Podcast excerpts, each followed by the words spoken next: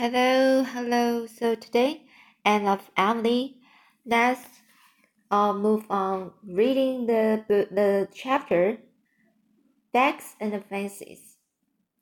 Teaching is really very interesting work. Wrote Anne to a Queen's Academy charm. Jane says she thinks it is monotonous, but I don't find it so. Something funny is almost sure to happen every day and the children say such amusing things. Jane says she punishes her pupils when they make funny speeches, which is probably why she finds teaching monotonous. This afternoon, little Jimmy Andrews was trying to spell speckled and couldn't manage it. Well, he said finally, I can spell it, but I know what it means. What? I asked. St. Clair Donald's face, miss. St. Clair is certainly very much fragile, although I try to prevent the others from commenting commenting on it. Though I was fragile once, and well do I remember it. But I don't think St. Clair minds. It was because Jimmy called him St. Clair that St. Clair pounded him on the way home from school. I heard of the pounding, but not officially, so I don't think I would take any notice of it. Yesterday I was trying to teach Lottie Wright to do addition. I said if you had had three candies in one hand and two in the other, how many would you have together? A mouthful, said Lottie. And in the nature study class, when I asked them to give me a good reason why toad shouldn't be killed, Benjamin Sloane gravely answered, because it would rain in the next day. The next day because it will rain the next day. It's so hard not to laugh, Stella. I have to save up all my amusement until I get home. And Marilla says it makes her nervous to hear wild shrieks of mirth. Proceeding from the east gable without any apparent cause, she says a man in Grafton went insane once, and that was how it began. Did you know that Thomas a Becket was canonized as a sheikh. Rose Bell says he was also Lithuanian. Tyndale wrote the New Testament. Claude, Claude, Claude White said, says, A gracier is a man who puts in window flames, frames. A gracier is a man who puts in window frames. I think the most difficult thing in teaching, as well as the most interesting, is to get the children to tell you their real thoughts about things. So this sentence is I think the most difficult thing in teaching, as well as the most interesting, is to get the children to tell you their real thoughts about things. One stormy day, Last week, I gathered them around me at dinner hour and tried to get them to walk, talk to me just as if I were one of themselves. I asked them to tell me the things they most wanted. Some of the answers were commonplace in love, dolls, ponies, and skates. Others were decidedly original. Hester Boulter wanted to wear her Sunday, Sunday dress every day and eat in the sitting room. Hannah Bell wanted to be good without having to take any trouble about it. Marjorie White, age 10, wanted to be a widow. Questioned why, she gravely said that if you weren't married, people called you an old maid, and if you were, your husband boasted you. But if you were a widow, there'd be no danger of either. The most remarkable wish was Sadie Bell's. She wanted a honeymoon. I asked her if she knew what it was, and she said she thought it was an extra nice kind of bicycle because her cousin in Montreal went on a honeymoon when he was married, and he had always had the very latest in bicycles. Another day I asked them all to tell me the the things they had ever done. I couldn't get the older ones to do so, but the third class answered quite freely. Eliza Bell had set fire to her aunt's cottage doors. Asked if she meant to do it, do it, she said. Not altogether. She just tried to, a little and to see how it would burn, and then the whole bundle blazed up in a jiffy.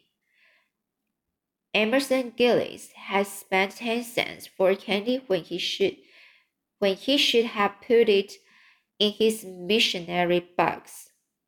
Anita Bell's worst crime was eating some blueberries that grew in the graveyard. Willie White had say, slid down the shift house roof a lot of times with his Sunday trousers on. But I was punished for it cause I had to wear patched pants to Sunday school all summer, and when you are punished for a thing, you don't have to repent of it, declared Willie. I wish you could see some of their compositions. So much do I wish it that I will send you copies of some written recently.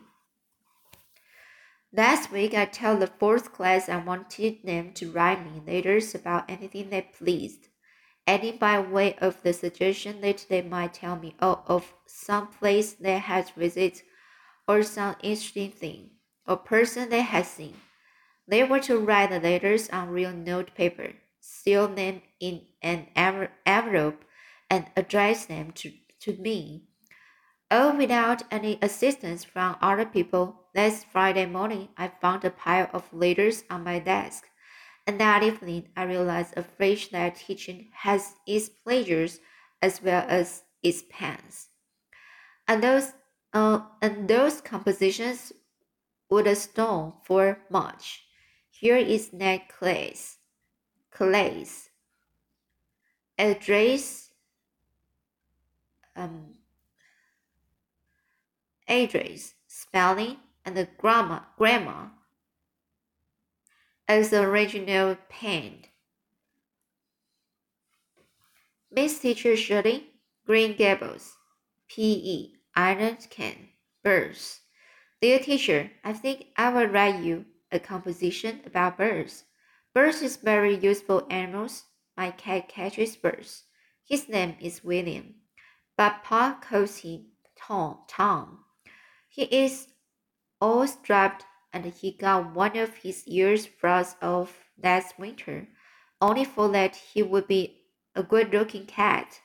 My uncle has adopted a cat. He come to his house one day and uh, wouldn't go away and un- uncle says it has forgot more than most people ever known. He lets it sleep on his rocking chair, and my aunt says he thinks more of it than he does of his children. That is not right. We ought to be kind of cats and give them new milk, but but we ought not to be better to them than to our children. This is all I can think of. So no more at present from from Edward Blakey Clay. St. Clair Donald's is, as usual, short and to the point. St. Clair never wastes words. I don't think he chose his subject or added the postscript out of um, malice, malice aforethought. It is just that he has not a great deal of tact or imagination. Dear Miss Shirley, you tell us to describe something strange we have seen. I will describe the Abbey Hall. It has two doors, an inside one and an outside one. It has six windows and a chimney. It has two ends and two sides. It is painted blue. That is what makes it strange. It is built on the Lower Carmody Road. It is the third most important building in Avonlea. The others are the church and the blacksmith shop. They hold debating clubs and lectures in it and concerts. Yours truly, Jacob Donald. P.S. The hall is a very bright blue. Annetta, Annetta Bell's letter was quite long, which surprised me for writing essays is not Annetta, Annetta's forte, and hers are generally as brief as St. Clair's. Annetta is a quiet little puss, sorry, a little puss, and a model of a good behavior, but there isn't a shadow of originality in her. Here is her letter. Dearest teacher, I think I will write you a letter to tell you how much I love you. I love you with my whole heart and soul and mind, with all there is of me to love, and I want to serve you forever. It will be my high, highest privilege. That is why I try so hard to be good in school and learn my lessons. You are so beautiful, my teacher. Your voice is like music, and your eyes are like pin- pansies when the dew is on them. You are like a tall, stately queen. Your hair is like rippling gold. Anthony Pye says it is red, but you didn't pay any attention to Anthony. I have only known you for a few months, but I cannot realize that there was ever a time when I did not know you, when you had not come into my life to blaze and harrow it. I will always look back to this year as the most wonderful in my life because it brought you to me. Besides, it's a, the year we moved to Avonlea from Newbridge. My love for you has made my life very rich, and it has kept me from much of harm and evil. I owe this all to you, my sweetest teacher. I shall never forget how sweet you looked the last time I saw you in that black dress with flowers in your hair. I shall see you like that forever. Even when we are both old and gray, you will always be young and fair to me, dearest teacher. I'm thinking of you all the time, in the morning and at the noon, noontide, and all the twilight. I love you when you laugh and when you sigh, even when you look disdainful. I never saw you look cross through Anthony Pye says. You always look so, but I don't wonder you look cross at him, for he deserves it. I love you in every dress. You seem more adorable in, in each new dress than she, the last. Dearest teacher, good night. The sun has set and the stars are shining, stars that are as bright and beautiful as your eyes. I kiss your hands and face. My sweet, may God watch over you and protect you from all harm. Your affectionate pupil, Anita Bell. This extraordinary letter puzzled me not a little. I knew Annetta couldn't have composed it any more than she could fly. When I went to school the next day, I took her for a walk down to the brook as recess, and asked her to tell me the truth about the letter. Annetta cried and fessed up freely. She said she had never written the letter and she didn't know how to. Oh, what to say, but there was a bundle of love letters in her mother's top bureau drawer, which had been written to her by an old beau. It wasn't father, sobbed Annetta. It was someone who was studying for a minister, and so he could write lovely letters but Ma didn't marry him after all. She said she couldn't make out what he was dreaming at half the time. What he was dreaming at half the time. But I thought the letters were sweet and that I'd just couple, copy things out of them here and there to write you. I put teacher where he put lady, and I put in something of my own when I could think of it, and I changed some words. I put dress in place of mood. I didn't know just what a mood was, but I suppose it was something to wear. I didn't suppose you'd know the difference. I don't see how you found out it wasn't all mine. You must be awful clever, teacher. I told Annetta it was very wrong to copy another person's letter and pass it off as her own, but I'm afraid that all Annetta repented of was being found out.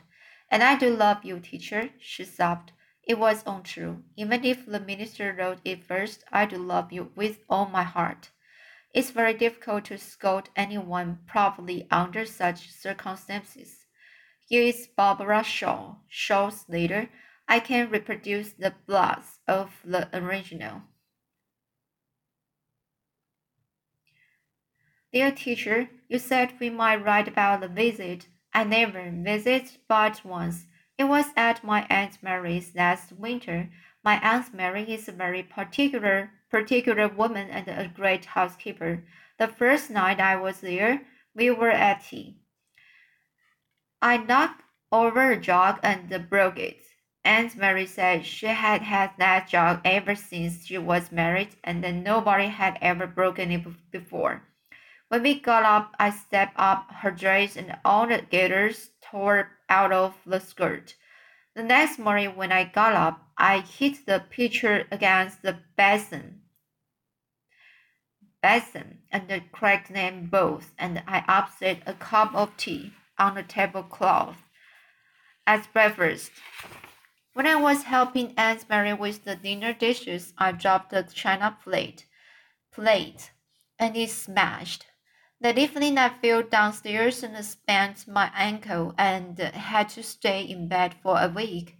I heard Aunt Mary tell Uncle George, Joseph it was a mercy, or I'd have broken everything in the house. When I got better, it was time to go home. I don't like visiting visiting very much. I like going to school better, especially since I came to Avonlea. Yours respectful, Barbara Shaw. Witty Wise began. Respected Miss, I want to tell you about my very brave aunt. She lives in Ontario and one day she went out to the barn and saw a dog in the yard. The dog had no business there, so she got a stick and whacked him, whacked him hard, and drove him into the barn and shut him up. Pretty soon a man came looking for an imaginary lion, querying, "Did really, did really mean a mason manager managery's lion. They had run away from a circus, and it turned out that the dog was a lion, and my very brave aunt had drove him into the barn with a stick. It is a wonder she was not ate up, but she was very brave. Emerson Gillis says if she thought it was a dog, she wasn't any braver than if it really was a dog. But Emerson is jealous because he hasn't got a brave aunt himself. Nothing but uncles. I have kept the best for the last. You laugh at me because I think Paul is a genius, but I'm sure his letter will convince you that he is a very uncommon child. Paul lives away down near the shore with his grandmother, and he has no playmates, no real playmates. You remember our school management professor told us that we must not have fairies among our pupils, but I can't help love, loving Paul Irving the best of all mine. I don't think it does, does any harm. No, for everybody loves Paul, even Mrs. Lynde, who says she could never have believed she'd get so fond, get so fond of a Yankee. The other boys in school like him too. There is nothing weak or glorious about him in spite of his dreams and fancies. He's very manly and can, can hold his own in own games. He forced St. Clair down on recently because St. Clair said the Union Jack was away ahead of the stars and stripes as a flag. Flag. The result was a a drum battle, and a mutual agreement to respect each other's patriotism. Patriotism. Henceforth, henceforth, St. Clair says he can hit the hardest, but Paul can hit the oftenest. Pause later, my dear teacher, you tell us we might write you about some in interesting people we knew. I think the most interesting people I know are my rock people, and I mean to tell you about them.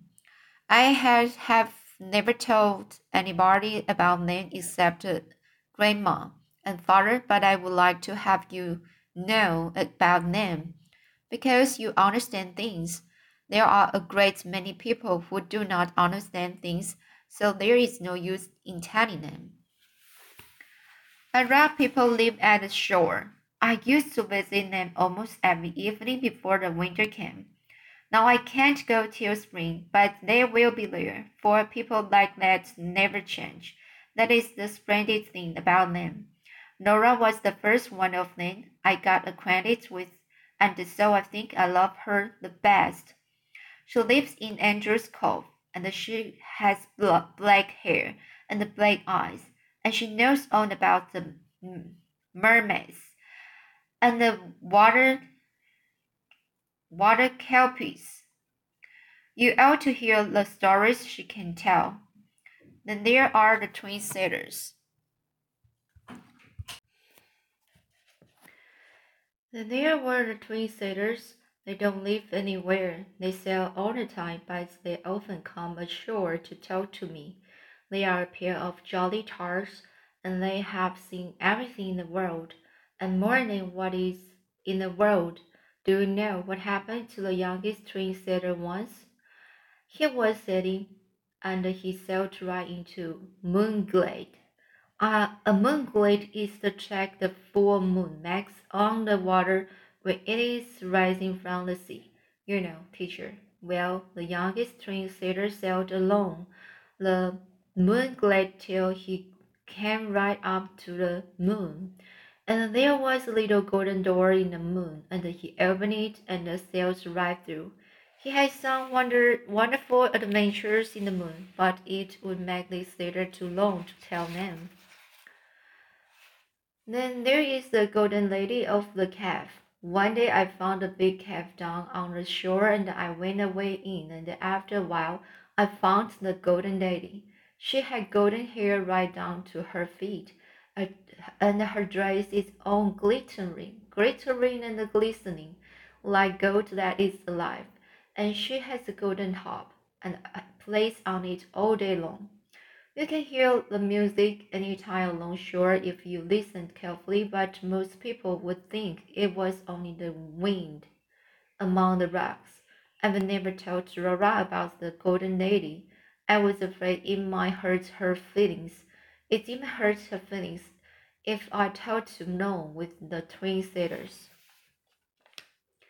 I would always meet the twin sailors at the striped rocks.